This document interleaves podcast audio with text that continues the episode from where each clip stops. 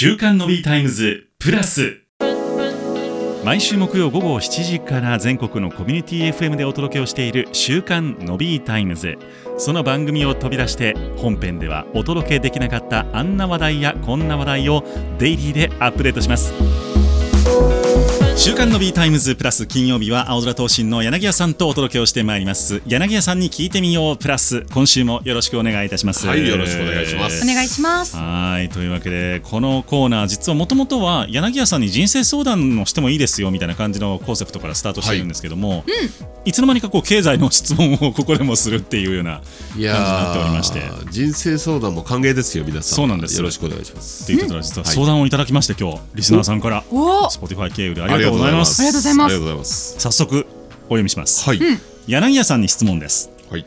コロナ禍で時間ができたので投資を始めてみました、うん。積み立て NISA の投資信託から始め最近では株もやるようになってきたんですが、ん。利益確定のタイミングが分かりません投資信託はずっと積み立てを続けるということができるんですが株はなかなかそうもいきませんよね、利益確定の考え方を教えてほしいですということで、えー投資信託会社の会長に 個別株の質問をするという コーナーでございます。ありがとうございます。よろしくお願いいたします。いつも厳しいあのー ええはい。なかなかあのありがとうございます、はいとてもあの、尖ったリスナーさんが多いところでもありますので,、えーいいですよね。はいあのー株はなかなかそうもいきませんよね、はい。っていう言葉にはい。すごく意味があるんですよね。ほう。うん。意味がある。つまり投信だったらずっと積み立てておけばいいのに。うんうん。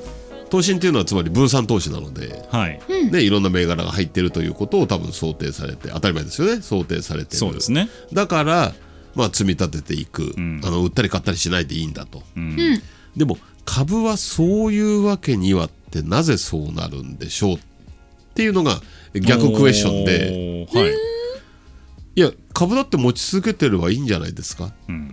っていう一つの仮説。はい、ところがなぜそれがそうなぜそれがダメなのか。ダメなのか。あ考えたこともなかった。そういうもんなんだと思ってました。株は。どういうもの？どういうえ株はそのどっかのタイミングでその利益が出たらもうなんでしょう確定して利益を取んなきゃいけないんだって思ってました。うん。なぜ？特に理由はなく そういうもんだと。そうなんだ。っていうね。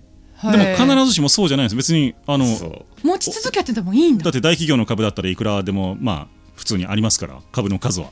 はずっと毎毎月一株ずつ買っていっても別に構わないっちゃ構わないんですそうなんですよあね。へえ。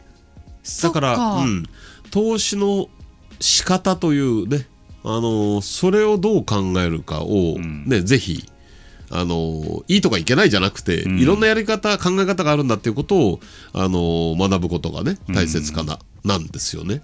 あの例えばえー、とどっかでも話しましたけどウォーレン・バフェットっていう人がいい。株をずっと持ってればいいっていうだけの話なんですよね。うん。コカ・コーラとかですよね。ね。はい、っていう。うんね、コカ・コーラが本当にいいかどうかっていうクエスチョンも多分ありますね。あああるでしょうね。ありますよね実際ね、はい。ただただあの考え方としてはいい企業は人に必要とされるんだから、ん。収益を上げ配当をくれる、だから株いい株をずっと持ってればいいんだって。はだからすでに一つの株でも長期投資という考え方はちゃんとあり得るということうん。は知っておいていただいた方がいいかなと。あなるほど。いうことをまずあのあえてですよ。あえてあのせっかくね質問をいただいた方に、えー売らなきゃいけないなぜか上がるとですね嬉しいんですよ、はい、はい、これ人間なのでそれおかしいことじゃないんですよ。儲かったら嬉しいんですよ、はい、ね、しかも自分が買うという行為が正しいって証明されたので、うん。うん証明を受けたいんですよね、はい。うん。よくやったという、うんうん。で私それ自体は全く、あのー問題ないというかいいことでうん。だったら、あのー売っていいんです。はい。どうぞ売ってくださいと、うんうん。ただ問題は売った後どうしますかっていうことを考えといた方が、はいあのー売る時に迷わなくて済む、うん。何が何が言いたいかっていうと売って下がったらほーら俺売ってうまくいったでしょ？私うまくいったでしょ？っていう証明がまさに大満足に。なりますね。ただ売るかどうか迷う理由は売った後上がったらどうしようっていう。嫌ですよね、うんそれが一番嫌ですよね。っていうことですよね、はい。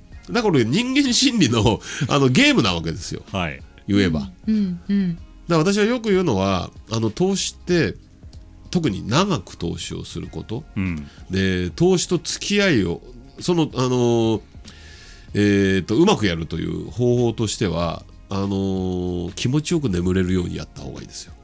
気持ちよく眠れるように。気持ちよく眠れるように。うん。つまり深いですねそれ。こうしとけばよかったとか。あだから私は自分が投資をしてる時にいろんなこと考えた結果ですね、はい。あのあ今売った方がいいんじゃねえか、ーうん。下がったら売っときゃよかったって気持ちになるじゃないですか、はい、うんだから自分の気持ちを一つ使うことにします、だうん。例えばですよ。3分の1売るとか。うん。うん。例えばですよ。全部じゃなくて。全部じゃなくて。はい。だってその後上がったらつまり上がった時にはいもっと上がるんだったらまた買わなきゃいけなくなるわけですよ、はい。だからつまりここでももう一つ難しいのは買った時の時点と今動いたっていうのはもう時間が動いてるわけですよね、はいそうですね。だからそのあの買った時の思いで大体人間っていうのは引きずられてるんですけども今ですよ、うん。今この時点でこの株価例えば買ったものが上がった上がった。今ここであなたはここでも買いたいですか買いたくないですかって、うん。もう一回考え直すことなんですよ、うんそうするとちょっとちょっと冷静になれるはずなんです。なるほど。上がっていて利益が出てる嬉しいじゃなくてじゃなくて。もうもう一株買いますかと。おっしゃる通り、はい。それが投資家としてのなるほど。本当にあの考え方を強くします。